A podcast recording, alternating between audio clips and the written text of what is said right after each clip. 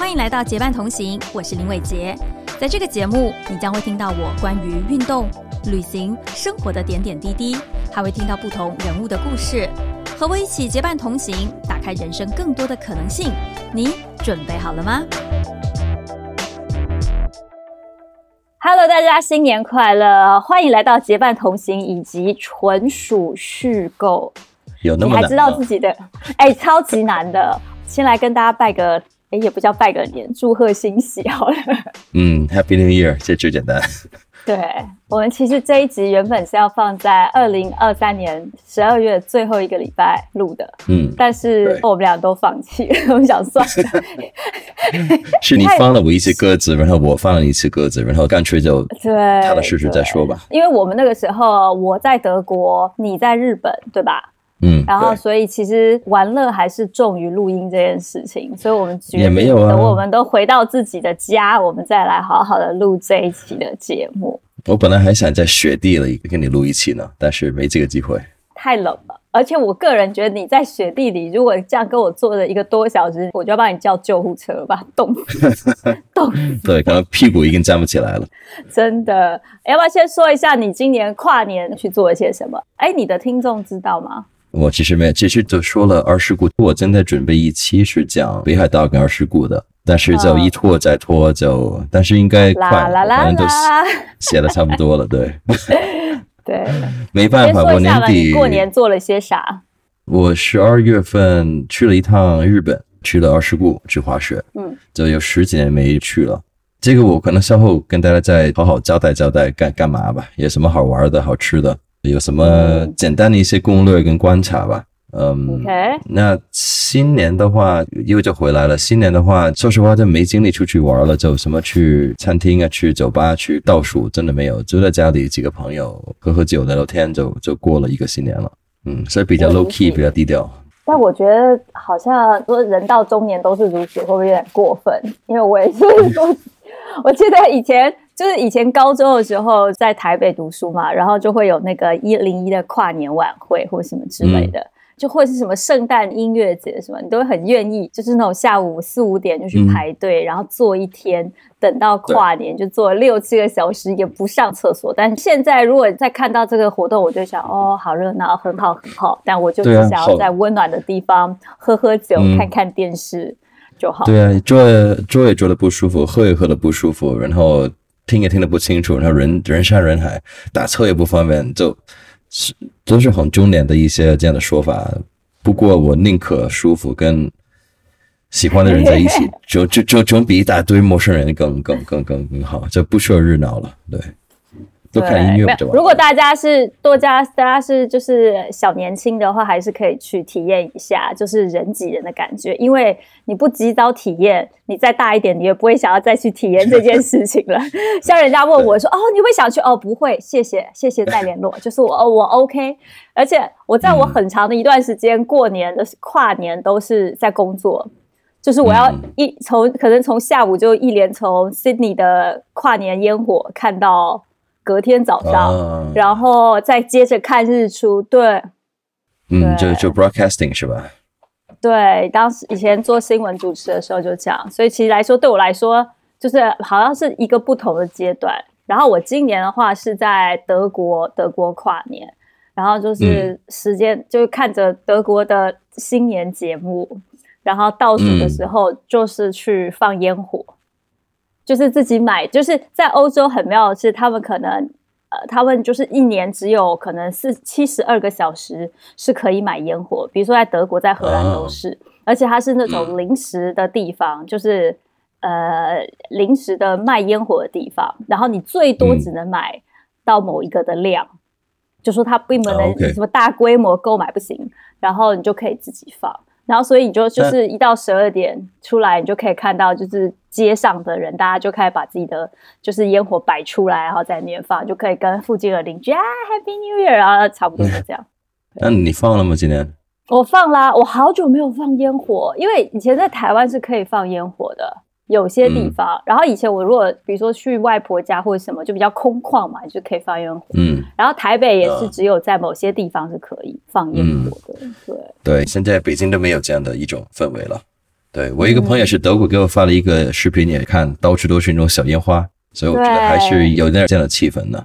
但你刚才提到，我觉得就年轻的时候还是去一些标志性的，就比如说你说纽约的时代广场啊，或者是香港的那个，我你去过我我真 Times Square 吗？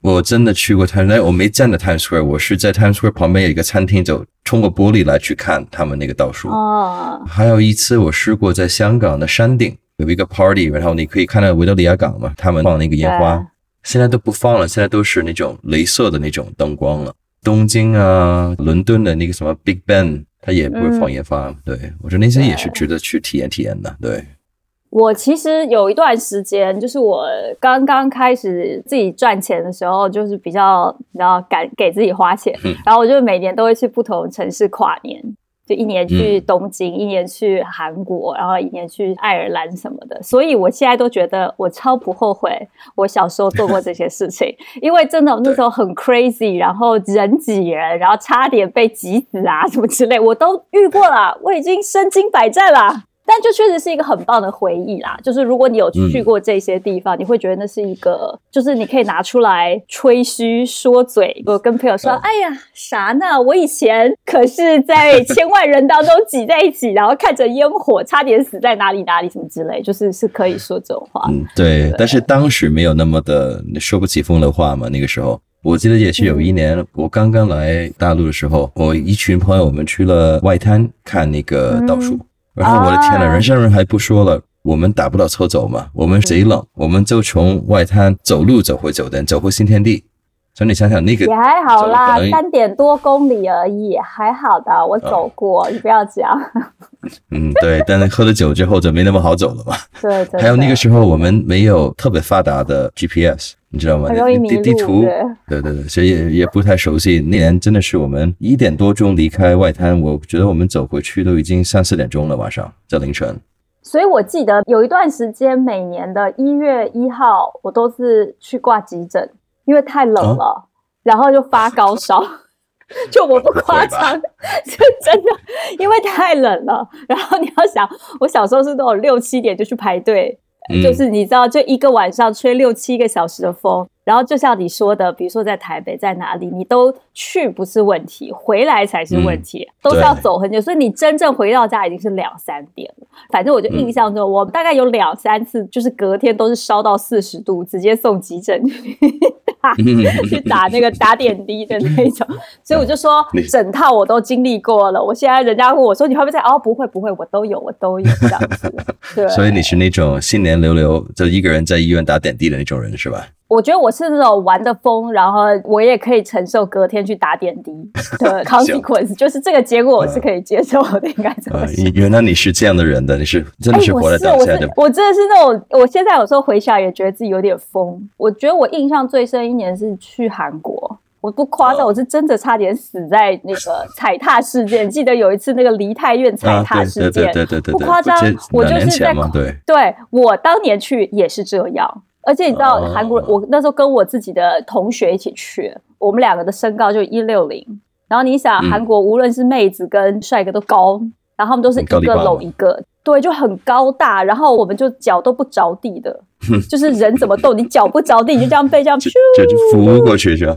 真的真的，你当时是真的会怕，然后有没有要再讲一次这个故事？就是每次人家就说今年的最后一句话跟新年的第一句话，然后我的都是脏话，因为被太挤了，说不出新年快乐，就一直边哔哔哔哔哔哔哔哔，然后零，对对对对，然后就只有长的哔那件事情，然后我就快笑 所以我就经过那一次之后，我就再也没有去做疯狂的跨年节，但真的很好笑。脏话结束了一年，以及迎接了新的一年，对，嗯是，我觉得最所以算是。积极口德呗。对，还算，我觉得还不要不要太夸张的。嗯，你十二月呢？你刚才没说完，就你说了我跨年，那你十二月你干嘛呢？我十二月几乎都在旅行、哎，这样听起来是让别人非常的嫉妒。但是我首先就不是炫耀，是因为欧洲国家都连在一起，所以你去哪个地方都非常非常的方便，非常的对容易。你可以当天来回或 stay overnight 都可以。就是四川去广东的关系呗。对，就差不多。而且其实因为你就是嗯 day trip，、然后因为他这边开车又很方便，就比如说德国啊、奥地利啊，或什么法国，就是它在边境地区，你其实如果开车或火车很方便的地方，真的都是当天来回。我十二月初都是在滑雪，就是我终于学会了双板，然后可以转弯。恭喜你！对，恭喜你！对，然后板还在你们那儿啊，新板还在你们那儿，这样求老板什么时候可以来欧洲帮我把板带来。然后去了史特劳斯堡，去了海德堡，去了斯图加特，然后还去了维也纳，然后去了曼海，对，就去了五个城市吧。但其实都不是很远，都是开车两三个小时就可以到的地方。还有我没讲到的吧？应该就差不多这些吧。对，就还那跨年呢？就还蛮好的。跨年就在德国啊。就是在马路边就看路人放烟火，自己放一点点，然后说：“哎，累了累了，可以了可以了，谢谢谢谢啊，然后回去睡觉。”就真的是就这样回去，然后然后而且怕我们家猫就是会怕，因为我带着我们家猫一起，然后我想说：“哎，烟火有点大声，让我回去看一下我们家猫还好吗？” 那也不错。那你未来这个月呢？就春节之前呢，你还要出去是吧？这个月比较没有想好，因为其实原本这个月想着说是不是会回亚洲一趟，原本，但是你也知道，就是不靠谱的邀约总是特别多的。然后还有一个是因为我爸妈现在人在美国，所以就有一种尴尬。如果我现在回亚洲，就刚好跟他们错开，嗯，所以就一直纠结着没有回去这样子。嗯，你呢？你这个月要，你不会跟我说啊，我赶快回来，然后我飞回来，然后你又不在，我会揍死，有跟你说。我刚刚说完之后，自己还呃的一小下，因为嗯，我后天就飞了。你看，你还说，你还说，来，各位朋友，什么叫做就不靠谱的邀约？这种就是属于一个典型的例子，不靠谱的邀约。OK？嗯，我承认。你后天飞哪里？我飞纽约，然后我们去奥斯汀，奥斯汀，奥斯汀，德州嘛，对吧？对对对对对，我没去过那个地方。然后在回程，我们会停日本。在东京停个一周，哎，我在东京会见到道长，然后从东京就回北京了，就在北京过年了。你看，刚刚请问这个行程跟我回不回亚洲有任何关系？你前一秒跟我说来吧，这个回亚洲吧，结果呢后天就不在，而且是持续到过年。这位大哥，这有什么好聊天？哎，关机也不录了，不会生气也生气。对不起，我刚刚收回来，回来，回来，我才醒起来。对对，不靠谱，不是我接。嗯，是不靠谱。但我想跟你聊聊一个话题啊，就是我因为今年刚开放嘛，中国，然后就好多亲戚啊、朋友啊都来了中国，就好几年没来了，就来北京找我来了。然后我发现我这几个礼拜都是当导游，都在我自己的城市当游客，嗯，就安排各种，比如去了故宫啊、雍和宫啊、天坛呐、七九八啊，这都去过了。也是一个挺有趣的一个体验吧，因为我是零八年十五年前来北京，就那些都做过了，就去了什么长城啊，都去过了。那你隔了一个十五年再去呢，其实你对那个城市的认知跟认识，你再看那个地方可能也不太一样，也是嗯一种不错的 experience 啊。我不知道你有没有一些这样的体验？对我其实也有。因为我最近不是接了凤凰网的一个荷兰的观察嘛，就是观察荷兰嘛，然后我就发现大家就会说，哎，你现在是荷兰的代言人嘛，你就去介绍荷兰的一些东西，然后我就会非常认真的去，比如说啊，郁金香它在这边是怎么样，然后灯光节什么什么，我就会去做一些 study，然后我在这边，比如说有些朋友是已经住了非常多年，可能都住了十几年，他们就会觉得说，哦，对耶，好像还真的蛮有趣的。就说，当你住在一个城市太久的时候，你其实会失去对它的新鲜感。它原本很吸引你的地方，可能在你心中就没有这么的闪亮亮。然后，当你再一次去重新，比如说像你隔了十五年再去走这些地方，你才会发现，哦，原来还不错嘛。比如说爬长城啊，或什么什么之类，你可能会有一个新的体验。然后我自己还有一个是台湾。因为我去年上半年一直回台湾，就是工作关一直回台湾。然后我今年有非常多的朋友，因为刚开放嘛，就是护照啊、签证什么，然后大家都一窝蜂的去了台湾。然后大家就问我说：“哎，要去哪里吃什么？要喝什么？要哪里玩什么这。”然后我就默默的可以列出非常非常多的一些我从小吃到大的餐厅。然后我顿时就会觉得说。这一种既熟悉又陌生的感觉，熟悉的感觉是你太久了，你跟他太亲密了，他是你生活中协议里的一个部分。但陌生的感觉就是，哎，可是我好像也很久没去，你看我也大半年没去了，然后我就会很羡慕他们说，哇，你好好，你可以去台北，可以去就是我去的那些地方，就会有这种感觉。嗯，其实我觉得我们可以组织一个自己城市你会推荐的地方，我觉得也应该挺有意思的。那我们那一期不是烂醉，就是吃到发胖啊，就这样。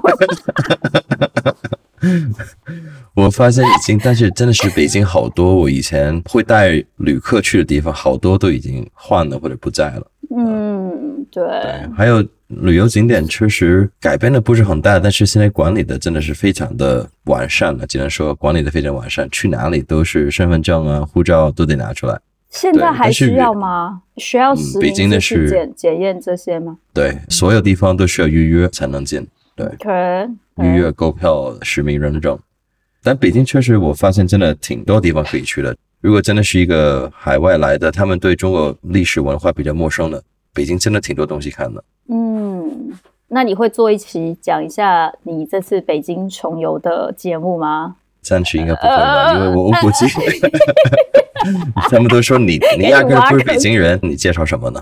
香港可能会更，但我觉得这真的是一个伪命题。说实话，比如说你在某个城市长大，你可能长到十八岁，然后你就换一个城市去工作或去读书。嗯其实你零到十八岁这个中间的过程，不是你在认识这个城市，而是你啊，对，因为比如说你跟父母住在一起，其实你对这个城市不见得这么了解。你真正可以去了解这个城市，一定是你真正有独立思考能力，或者是有经济能力去开发那个地方，它才会是你最熟悉的地方。对，我以前会觉得，得说，哦，对我就是什么什么哪里人，但我后来发现说，就像比如说我自己是高雄人好了，但是嗯。我十一岁我就搬到台北去了，所以我对高雄其实并不熟悉。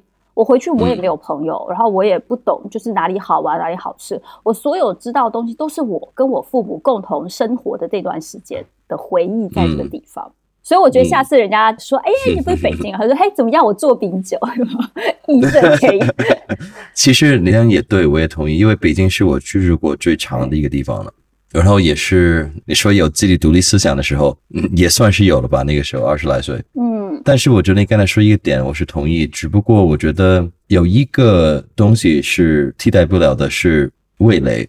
就是我觉得你嗯。哪个地方长大，你习惯了这个味道呢，你能知道你一个东西是正宗的、好吃的、不好吃，是不是这个味道？versus 你一个新的这个城市的，你可能那个年代的味道是跟以前不一样的。对。我觉得吃的那个可能真的是最大的一个，没有话事权说我懂北京吃的，但是我觉得有话事权说嗯。我懂香港吃的。对，嗯，对，那倒是，因为他们说人的就是小孩的味蕾，好像是在你十二岁之前就是会固定，所以说他们不嗯喜欢小孩太早开始吃 fast food 也是这个原因，是因为你会嗯被这些重盐重油给影响到你其实对味觉的敏感度。所以我觉得好像这样想想也对，你对于味道的那个熟悉感还是从小培养出来的。就比如说我每次到异乡，大家就想说，哎、你要不要去吃台湾菜什么之类。我后来人家跟我说要去吃台菜，我都会说谢谢不用。因为我想说，第一，他也没有做的我好吃，就不要破坏了我那个，然后我就会觉得花这个钱浪费了，浪费了，对，嗯，就会有这样的感觉，因为你太熟悉那个味道，就任何人他改变的变成 local 味道，对你来说它就是不好吃，可能对别人来说哦很好吃啊，但对你来说 it's not，对，嗯，是这样的，所以为什么北京没有找到一家好的茶餐厅嘛？这个是最遗憾的。只对我好像在在家里做了。北京的时候也没有吃。所以现在已经 礼拜天早上是可以去你家吃洋茶的那种啊，然后会现做的肠粉啦，哎，你别说，我真买了一个肠粉机，你有把它拿出来插锅电用过吗？用了两次，但是都很失败。看起来很容易的，因为它就是那种粉，然后加水，稀稀的，嗯然后你可以倒进去之后呢，你一擦，可能那几分钟就出来。但是我出来呢，就会一边很厚，一边很薄，就没弄得特别的均匀。哦对，还没有这个技巧我慢慢在弄吧。早一天你回亚洲了，你就来吃肠粉吧。就是你知道短视频不是都会有一个 few thousand years later 吗？然后我们就可以到那个连接到我下一次去你家吃肠粉的这个过程当中。啊，都是老头老太太了，是吧？真的都老头老太了。好，你刚刚说你今年就是两天之后，你就要去美国，呃，又去纽约，又去 Austin，然后再飞东京，再回北京。嗯那除此之外呢，今年有什么是既定的大旅行吗？今年暂时没有太多大的一些旅程吧。我们现在正在 plan 的是，我妈妈今年是七十岁，所以我们今年想带她去夏威夷，就跟我弟弟，因为我弟弟一家人嘛，有两个小孩儿，就只能去那些能带着的地方，泰国老少咸宜的地方。对，所以我们就可能要找一个 resort，可能找几天我们就去 surfing 啊，去打高尔夫球啊，其他的就可能一家人就聚聚会这样的。嗯因为我们很多年都没有一家人在一起去这样旅程了，那刚好七十岁就庆一庆祝呗。所以唯一是可能比较长的一个旅程。除此之外呢，日本吧，可能会去日本几趟，正在日本有一些事情在进行。嗯，其他的没有了。我真的想今年去去欧洲，因为好久没去欧洲，所以看看有没有机会吧。对，你刚刚在说要去欧洲的时候，眼神回避了我。你刚刚把眼睛嗯飘到旁边，我想说，哦，应该这句话应该只不过是就是随口说说吧，就是哦，今年可能会去一下欧洲，嗯，好的，嗯，不是不是，我我我我能去欧洲太结巴，应该不会，应该都不会去 Amsterdam，所以 气死我了！你跟道长两个人是一样的。道长去年说，嗯，可是我今年可能不会 pass by Amsterdam，明年吧，明年吧。我说好的，嗯我说我要把这句话记下来，然后到今啊年的时候就来骚扰。对，或者你 I can meet you in middle. 对，I can meet you guys in the middle. OK, it's OK. 对对对对对，因为 Amsterdam 这两天可能就已经嗯换个地儿吧没。事，你们来两天也可以，来两天也可以，还是有一些就是可以去的地方，就不要冬天来，嗯冬天真的是就很挑战人性的地方。但是夏天，比如说五月份有那个郁金香节啊什么之类，就风景漂亮的时候，还是可以来一下的。对，嗯，我今年的所有，但是什么？还有但是，我都只让你来两天，你还但是我，我这样子有点受伤哎。没有但是了，请你先说。气死！这一集录到一半开始喷鼻血，被毛衣气到气急 攻心，对，就在吐血，被气死了。OK，我每年都说我明年要稍微 chill 一点，但我后来发现每次都没有太 chill。但我觉得我今年好一点的是，我今年所有目前在台面上的都是我自己觉得很有趣的。就比如说今年，因为我是二月份生日嘛，然后我今年就想要去一个西班牙的小岛去爬山。原本在想着要去挪威看极光，因为这是我一直想做。但是有鉴于最近实在是冷到我有点怕，就我可能想去一下温暖的地方，就冷到我有点精神崩溃。所以我想说，那不然生日生日二月份的话，这边又更冷，所以我想说，那是不是要去一个稍微温暖一点的地方？然后再来呢，春天目前就是答应了要去奥地利徒步，就是可以从冰川走到啊湖啊什么之类的。我必须说，我来欧洲之后呢，大家问我说我现在最喜欢的地方是哪里，我都会回答是奥地利，因为实在是太美了。嗯，就是奥地利真的好美，对，哇，真的是又美，然后东西又好吃又便宜，有没有到便宜？但是就性价比够高，对，非常对。他们有那种德国的实在跟踏实，但同时又有一点点西欧的那种美啊、美学啊。对，就有种贵族的感觉。对，然后我对对对，自从去年去完维也纳之后，我就每天跟大家说，我要搬到维也纳了，我太爱了，我要搬到维也纳。算了，我不能再搬家，不能再搬家。维也纳可能我们来的机会会多一点。可以，I can I can meet you there。但是我今年也给自己立下，就二月份我要去抽那个维也纳新年音乐会的票。我的想法是说，如果我抽到了，那我今年的跨年就是我就有一个对，就会去维也纳。好，这是题外话。然后再来，今年刚好有两个 两个朋友都是上海的朋友，然后都在意大利结婚，他们可能就刚好在疫情期间搬回欧洲，然后嗯刚好就两场在意大利南部的婚礼，大概是五月份吧。那应该很美啊！你夏天去意大利南部，我告诉你，欧洲的好处就是从大概五月份到十月这半年时间，就是美，去哪里都美，你就会觉得啊，好棒啊，嗯哇好棒啊！然后进入十一月开始下雪，就啊，怎么那么冷啊，好冷、啊！我觉得这就是一个完整的巡回。然后今年的最大的重头戏就是我要去看奥运会，因为我在去年、去年我就已经买好票了，我买了一场足球跟一场篮球。然后我的幻想嗯就是，我希望可以在篮球场上看到 LeBron James 打球。我最看到毛衣翻白眼，我最讨厌的一个运动员之一。不过他跟我们年龄也差不多，应该还好，应该能见到他。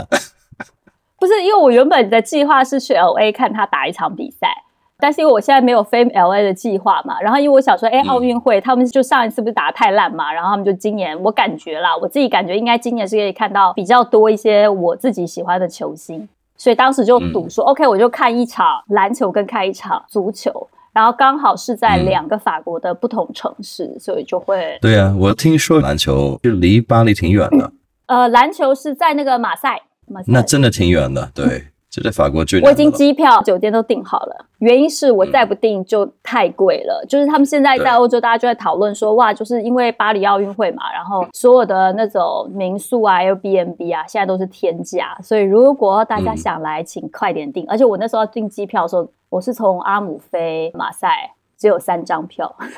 我想说，只有三张，我是不是有点太幸运了？反正小心点吧，那边听说的治安呢都非常的糟糕。这不是看新闻的，是真的。一些朋友刚刚从巴黎回来，就说真的是非常差。对，就是我觉得经济不好，然后特别又是冬天的话，在路上的，比如说流浪汉也好，抢案也好，或什么就会增。然后像比如说在鹿特丹，鹿特丹是荷兰最大港口嘛，然后他们也接收非常非常多的移民。然后就很多的一些打砸抢啊，或者什么就会发生在，因为阿姆斯特丹还相对来说是治安比较好的，但是就鹿特丹你就会觉得，哎，好像就有一点点让你会觉得有点害怕这样子。但是对对对，比较荷兰跟法国，法国又会更明显一点，更离谱一点。对难民呢，或者是那些其实都影响蛮大的。听说这满街都是好多 petty theft 小偷，对对，你记得是南非的世界杯，他们把中国人叫 ATM 吗？对啊，就是我觉得我们不大会反抗，而且我们也会比较带现金人。对，因为美国人可能大多都是拿一张信用卡，中国人大部分是拿现金的，所以最受欢迎的是中国人。嗯，名牌包、名牌手表。而且像我来之后，我其实就算出去外面旅行，就是我自己的名牌包，我也都不大会拿出来。就是你会觉得，一方面是因为我住在荷兰，它常常下雨，所以我如果背很棒的包出门，我总觉得我就是有点愧对于我买了一个这么贵的包。然后再来是没有这么的方便。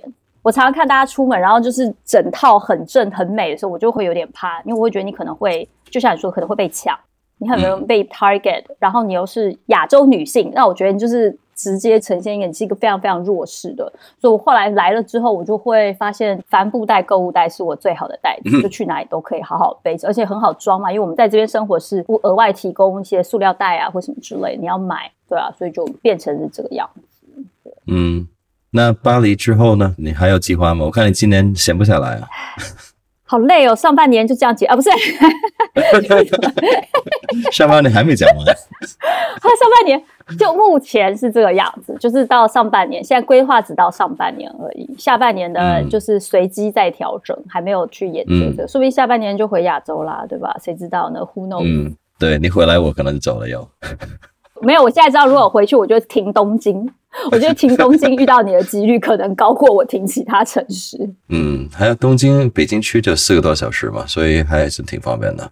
反正年初很多时候不会计划那么长远，因为现在好多事情都慢慢才开始规划到明年，我没有那么的 organize，我没办法是年底了会安排整年的事情了。很多时都看有这个机会去看个项目啊，做什么事情啊，就顺带就去旅游了。对，哎，但是你还是没有说你今年去那个，因为我其实好想听你说一下重拾滑雪摔的狗吃屎是什么样的感觉。不能只有我摔，你懂的。今年是这样的，因为二世谷的雪季其实它一般是十二月会开始，但它最好的雪是春节期间。因为它刚下了一个多月的雪，然后所有的那些 run 其实跑道都已经铺好了，然后它是每一天晚上会下一大雪，白天就很舒服。一些雪是很多那种，他们叫 champagne powder，就是粉雪。对，champagne 粉雪是更就很细很细的一种小小雪。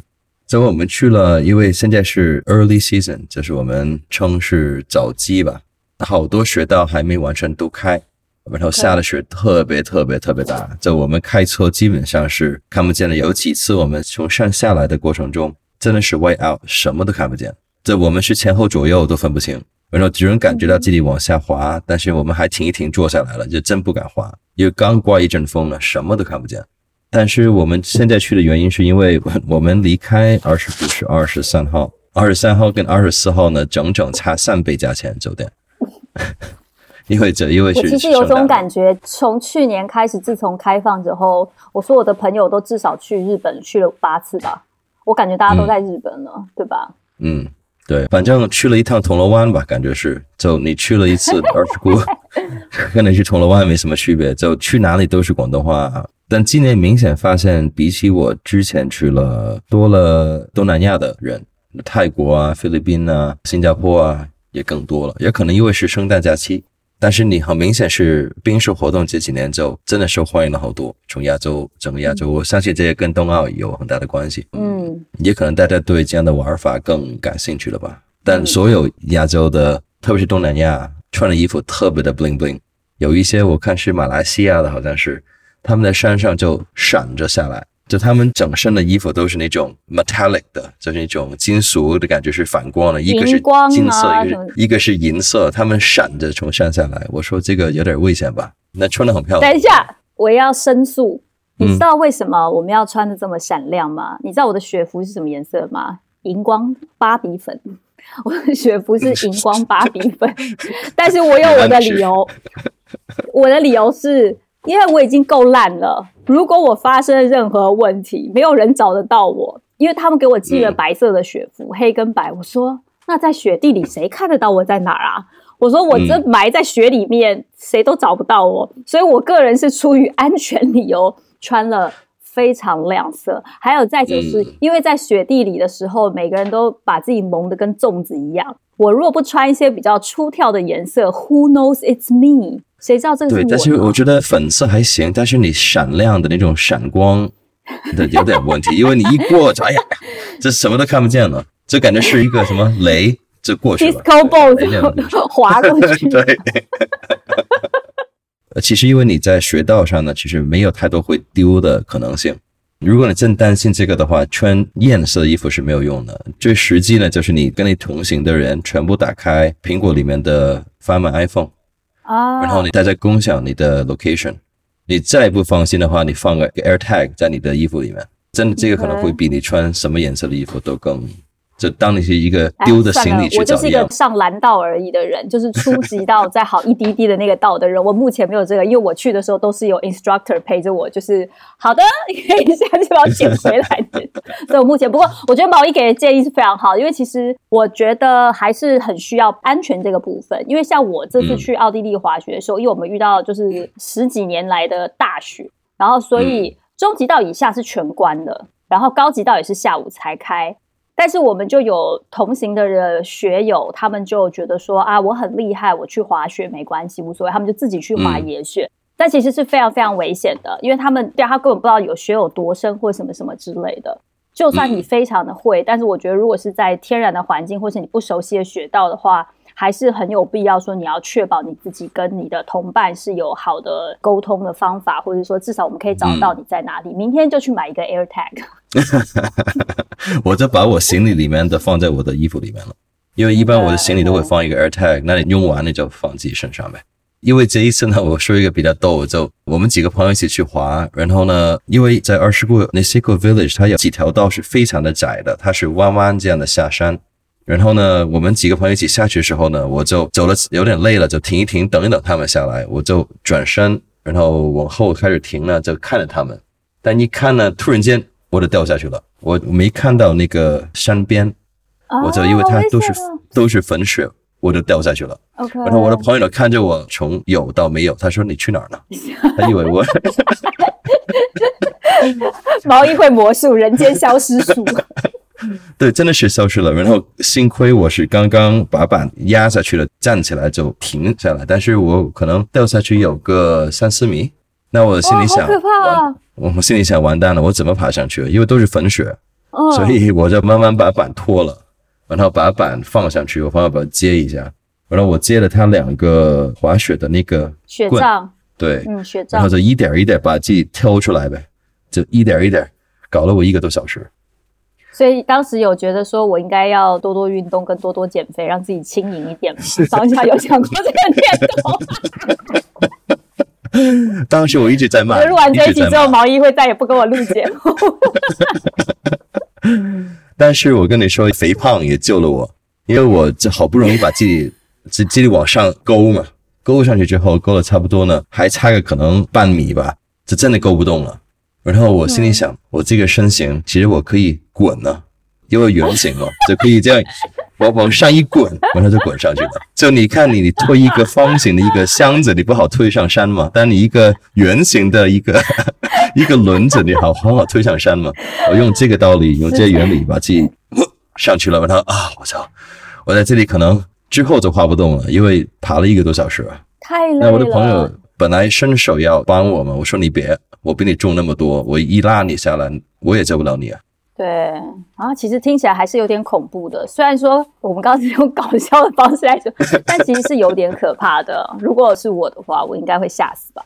对，所以必须冷静，你不能 panic，一 panic 你就会花费很多体力去紧张的。你只能是啊，接受了这个事情是这样的，你就冷冷静静的找一个方法。幸亏我那个时候不算太危险，只是我真上不去的话，可能真是要找那些救援来拉我上去了，因为没有人可以帮我上去。呃，所以幸亏我是圆形。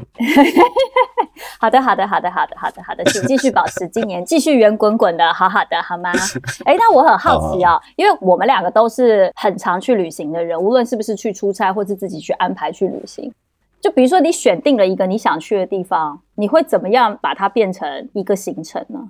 嗯，因为我遇过很多人，他就说啊，我好想去哪，好想去哪。一年过后，哦，我还是好想去，因为我一年都没去。所以，就是通常你会怎么样去把你的旅行从脑子里的想法变成现实？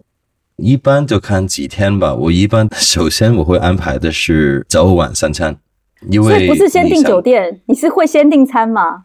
酒店的话，It's not the first thing you want to book. 呃，当然，机票、酒店，酒店也会先订，但是酒店也会考虑到哪一个地区吧，也会看，因为其实餐厅是最重要的，我觉得要订。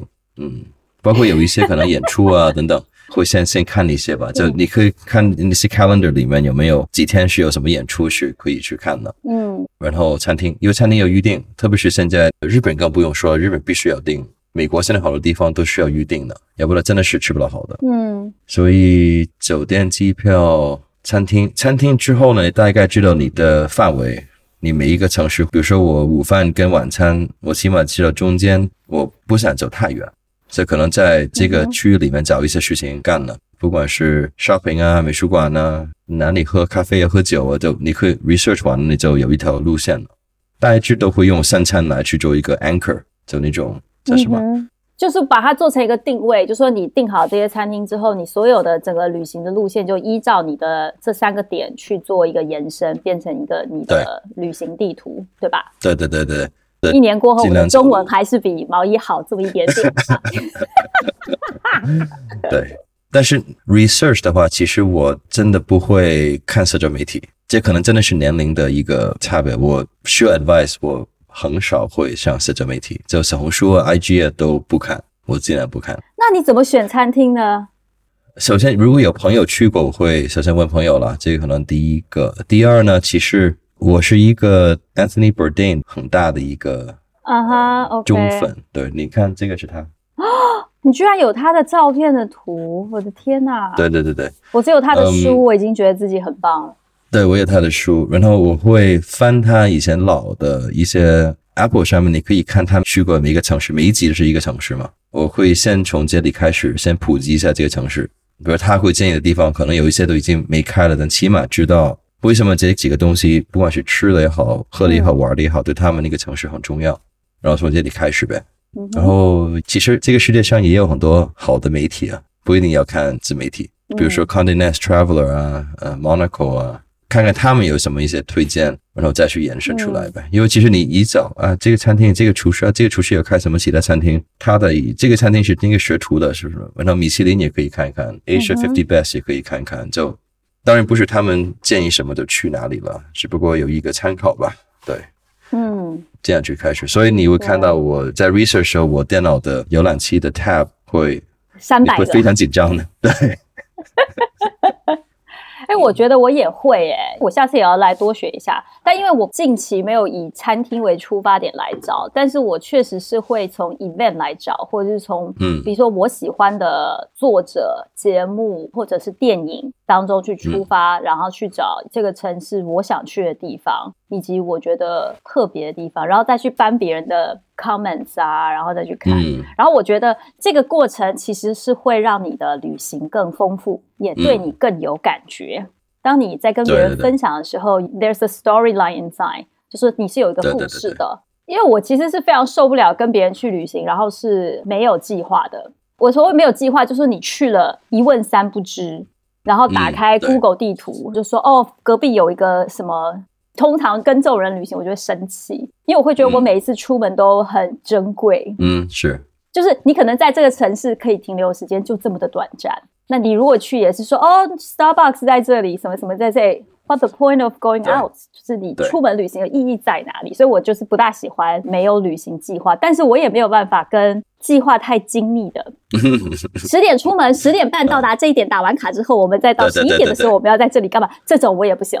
对，嗯，所以我觉得三餐对我来说是最舒服的，起码你的框架你定了。但是比如说十二点到三点，大概你干嘛？你就这个范围里面你可以 explore，然后打卡那个事情我也是非常反对的，就。所以其实我很少照片，包括那些在什么景点前面合影啊，毕业吗？就是我啊。但是你刚才说的 storyline，我看你不是刚刚做了一个 Before Sunrise 的一个在维也纳？对对，因为这个电影很多很多年前了，我三部都看过。然后我因为要去维也纳，然后我就再把第一部翻出来看，看完之后你再去走那个景点的时候，其实我觉得是一个 callback of the memory。因为第一部嘛，第一部的时候是最青涩的爱情，然后你就想说，对，原来当年是这么傻啊，不是？可是我觉得就是一个非常棒的体验，你去走那一圈，然后你找到那个点，再看的时候，你就会觉得说，你跟那个地点是有一个联系的。然后，因为我后来去完维也纳之后，我还去了史特劳斯堡 （Strasbourg），它是在德国跟法国的边境地区。然后呢，我之前在欧洲读书的时候，我非常喜欢那个城市，因为我有个很好的法国朋友，他是来自于这个城市，所以我记得我在欧洲的那两年，可能圣诞节跟跨年都是去他家，就是我们会一群朋友去过，所以我就非常非常期待可以再去一次这个城市。去了之后，我就发现我完全不记得，嗯，就是我不记得这个城市，因为很多年前就有种哎。它好像还是长得跟原来还蛮像的，就是比如说吃的东西也是一样的，房子建筑物的感觉也是一样的。可是你就突然觉得你没有做任何功课的时候，你去你会很 lost。然后最后你可能也打开了一个 Google Map，因为法国人的中午用餐时间到几点钟他就不接人，或者他就不开，因为刚好是圣诞节的这段期间。然后就觉得啊，好可惜哦！你去了一个这么美的一个城市，然后你看了它很有名的一些地方，但是你就少了一点可以做功课的地方。嗯，对，嗯，我是不做功课不行的，但是 the same time 我是非常 enjoy 做这个事。就我会，为什么刚才说那个浏览器会有三百多个页面打开？这可能真的是双子座的一个问题。就三分钟热度，我会看一个事情就特别入神，然后就把它所有一切历史啊什么都了解清楚之后，就哦行了解了。然后下一个讯跳出来了，我也着迷了，就又进去，就那个 rabbit hole 永远不停，因为我觉得每一个地方都有。我只有在做专题的时候，就跟你一样，就会开大概三百个，然后一直看，一直看，然后从里面的某一点再去延伸，再去看一些相关的内容，然后就发现开完之后就想，God，我今天不能关电脑，我关电脑，我直接 research 要放哪里，就觉得好烦哦。对，我会把它分成不同的主题。这个比如说有六页开的，可能就比如说我是在看 Austin 的吃的，然后可能有一个是十几页的，是东京的，就有时间的回去翻一翻，所以是挺耗时间的。嗯，但我觉得那个过程是有趣的，就真的比起你只是拿着打卡点说哦我要去这里看一下打个卡或者什么，其实在做研究的这个过程，它会让你的旅行的整个厚度更加的丰满，然后也更有吸引力。然后你回来之后，你对于这趟旅程的记忆度会更高。嗯，你是一个会喜欢看地图的人吗？我是路痴啊，我是一个去哪里第一件要做哦。你们说如何让旅行变成现实，就是先找好哪一家 WiFi 或者是开哪一个上网，因为我就是没有办法没有 Google，没有办法没有地图，就是我没有网络我会死。嗯，但是你你在路上，嗯。因为我是喜欢看地图的，你这些 planning 的过程，你会对这个城市更熟悉一些。因为你一看地图啊，大概知道这个是什么区，这个什么区，你大概有这样的一个概念。不管我是出差去这个地方，我都打开百度看看这些地图的的地形，哪里是河，哪里是海呀。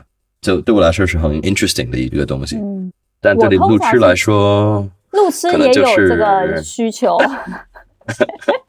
我其实是会这样，我会到的时候会跑个步，因为我跑步的时候，我就可以很大略的看一下我住的地方周边的环境是什么，比如说超市在哪，什么之类，有的没的，哪个方向坐车或什么，就是我的出行点。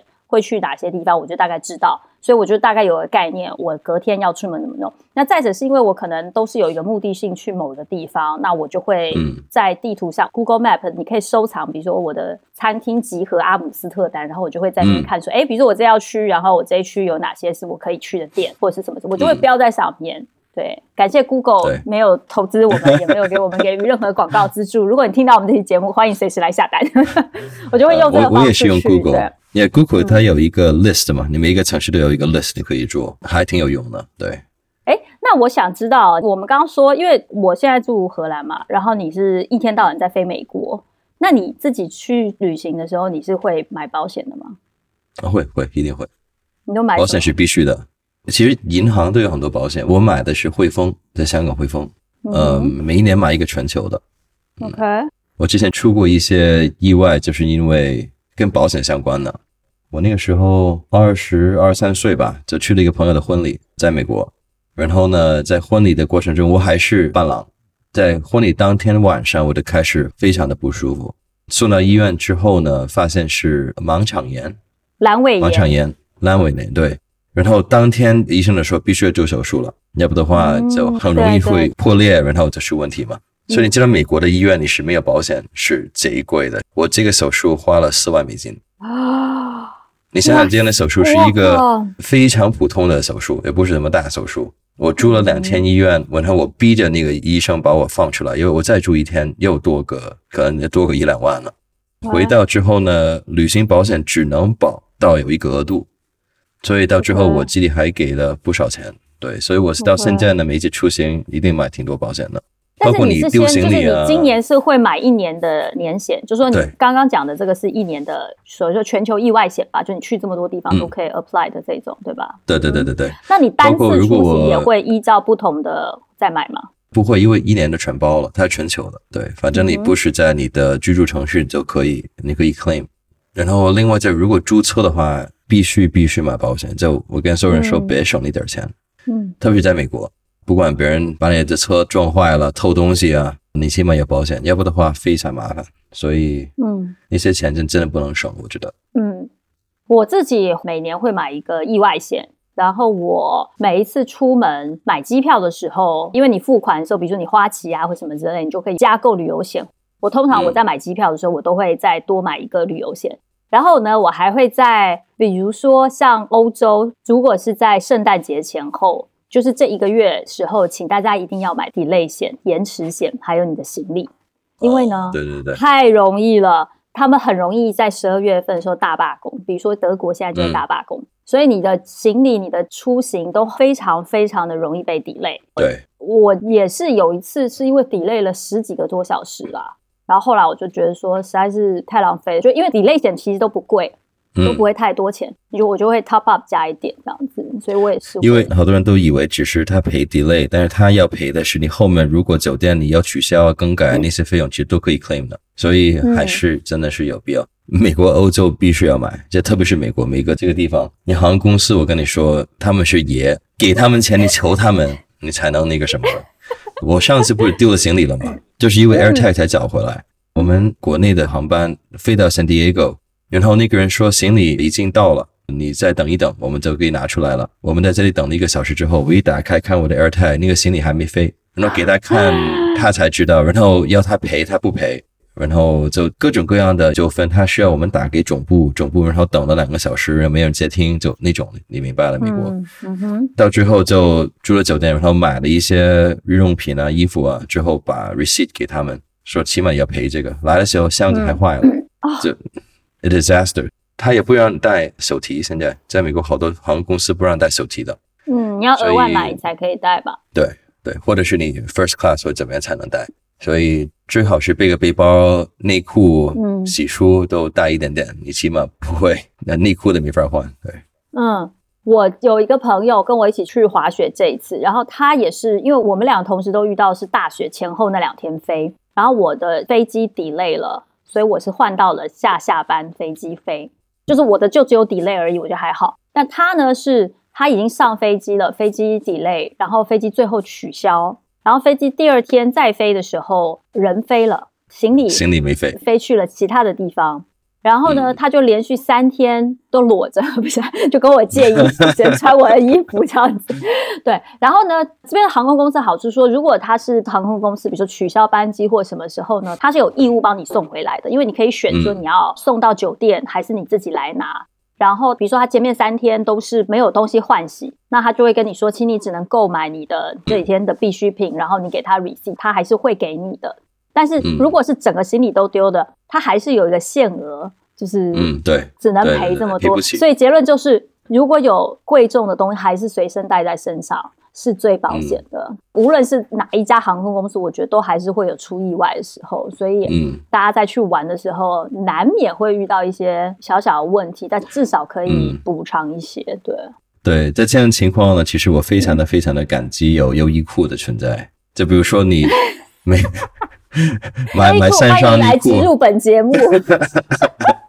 内裤七十九三条，然后袜子也是七十九三双，真的觉得啊太好了。但是你去美国没有这个优衣库，真的没有。日本呢，他们还有一些在便利店会卖一些纸内裤，听起来好像好不舒服，但东京的反正 Family Mart 那些凑合还行。对我经历过那些内裤还行。也没办法，请问要出一期我所穿过的纸内裤合集吗？要给大家推荐一下，我所穿过的评比第一名是哪一家的 之类的。呃，我这次去日本可以学这专题还行。哎，这个很实用，好不好？但是我一般的穿一天晚上吧，因为你到了你可以自己洗嘛，洗完就把它晾干了，干之后你还可以穿几天嘛。对对，确实是我也是现在来旅行之后，我都会把一些贴身的衣物至少带一点点。带在身上，那种绝境是，比如说你像我们去滑雪的地方都在深山里，便利店长什么样我们都不知道。你如果在亚洲，你还稍微方便一点，你还能够去看到一些便利超商啊，或者是说小卖部啊，或者什么的。像我在奥地利的时候，我到的时候，除了餐厅没有东西开，它也不像有便利店，就是你当天晚上怎么活过去是有点困难的，只能靠别人救济的那种。对，维也纳星期天的药店都不开的。对，药店不开，但是有些超市开。我以前都会跟大家讲说，整个周末的时候哪里都不开。但现在，比如说在荷兰，超市是一个礼拜七天都开，只是说礼拜天稍微早一点点关，晚上六点，嗯，已经是我觉得非常好了，对吧？那德国礼拜天是不开的。大城市的话，还是有部分少数的店还是是开的，但是其他的小城市，特别是比较宗教区或者真的很小的城市，真的就是你如果到的时候刚好是店没开，或者是晚上，你真的是求救无门。对，对，是这样的。所以这个也是我觉得那么多年的旅行的经历吧，特别是我觉得背包，因为背过包，你都会能想到一些 unexpected 会出意外的东西，你都会有某一种准备吧。就比如说 那个 tissue。那个叫什么抽纸纸巾呢？抽纸其实是非常非常重要的。有些时候你没有，真的是没办法。对，所以等等等等吧。我觉得那些也是累积经验，你会更能把握突然发生的一些意外事吧。对，嗯，常常会有人觉得说不喜欢旅行，是因为他觉得旅行的时候很多事情都很不方便，或者是他很没有安全感。我觉得首先你旅行多了之后，你自己会有一个打包系统。还有必备物的一个系统，就像毛衣会说：“哎，我要准备优衣库，我要准备纸巾，我要准备什么？”你会有一个自己的，你知道，虽然它占了一点位置，但是你肯定用得到。还有就是万用插头，千万不能托运，要背着，因为你 anytime delay，你都还可以充电，这也是很非常重要。所以我觉得就是大家也不要觉得说：“哎呀，旅行好麻烦啊，要打包什么。”其实。你只要做好这些，真的会让你在旅行的时候比别人舒服很多，跟方便很多，而且你也比别人有更多的反应时间，还有处理能力。对对对对，你就想想，如果真的是有一些 delay，你在机场四个小时，你会怎么过？这包括你出门之前，你把那些你习惯看的电视那个什么连续剧，你可以下载在你手机里面呢，等等等等吧。我觉得那些都是你有一些这样的经历之后呢，都会 anticipate 预测到，或者起码做一些准备吧。对。对，所以我觉得在国内一切都还好，特别是美国、欧洲、美国吧，这好多事情根本你控制不了。嗯，所以我们今天这一期呢，除了是跟大家分享我们自己从跨新年到今年的一些小小的规划，还有我们的一些旅游的小技巧、小贴士也好。那你要来做结尾吗？每次都我做开场结尾，今天要不要换你来做一下结尾呢？不是，难得有这样的专业主持人，我当然是交给主持人做了。你都不让主持人回亚洲了，你都自己抹油就跑来说什么专业主持人，气死我了。好了，那你要不要先讲一下你今年下一期的节目会做什么啊？新年下一期，其实我正在写呢，现在是二十股，就北海道二十股，包括札幌了。两个都是我比较喜欢的地方。我现在想，是否在做每一集都是我要去的城市或者我去过的城市的一个，也不能说攻略，我不想说攻略，就是一些我的观察跟体验一些分享吧。吃的、喝的、住的，包括那个地方的一些有趣的故事。现在正在准备二十股那个，正在找一些适当的音乐啊等等来给大家分享吧。所以这个希望。希望啊，反正我在飞机已经准备要完稿写了，所以估计应该很快了。反正那个录音设备我会带着的啊。好的，期待一下，好不好？请大家过年之前期待一下毛衣的更新。嗯，那你呢？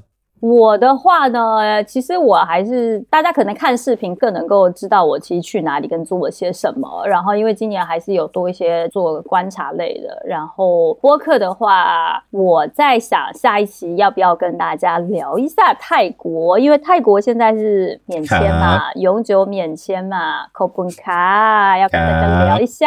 所以现在呢，在 对，就现在在跟一个朋友聊一下，要不要来做一期节目？因为可能我们说的去欧洲、去美国，相对来说还是不是这么多人可以马上就能够出行。但是如果是泰国，可能在接下来的春节期间会比较多人，就是因为签证的关系可以去。那我也希望可以给大家讲一些有趣的、好玩的，啊或者说，哎，在疫情之后怎么样在泰国玩这样子，给我一些南方的阳光感这样。你需要曼谷的推荐，我可以，因为我有一个干妈在曼谷。看我不是泰国人，但是干妈是中国人，住在泰国，所以我从小就去了很多，很喜欢曼谷这个城市。好啊，我们来约一下，看可不可以三个人一起来录，因为他们是很大的一个酒店集团。哦，OK OK，好啦，感谢大家的收听，再次祝大家新年快乐，我们下次再见，Happy New Year，拜拜。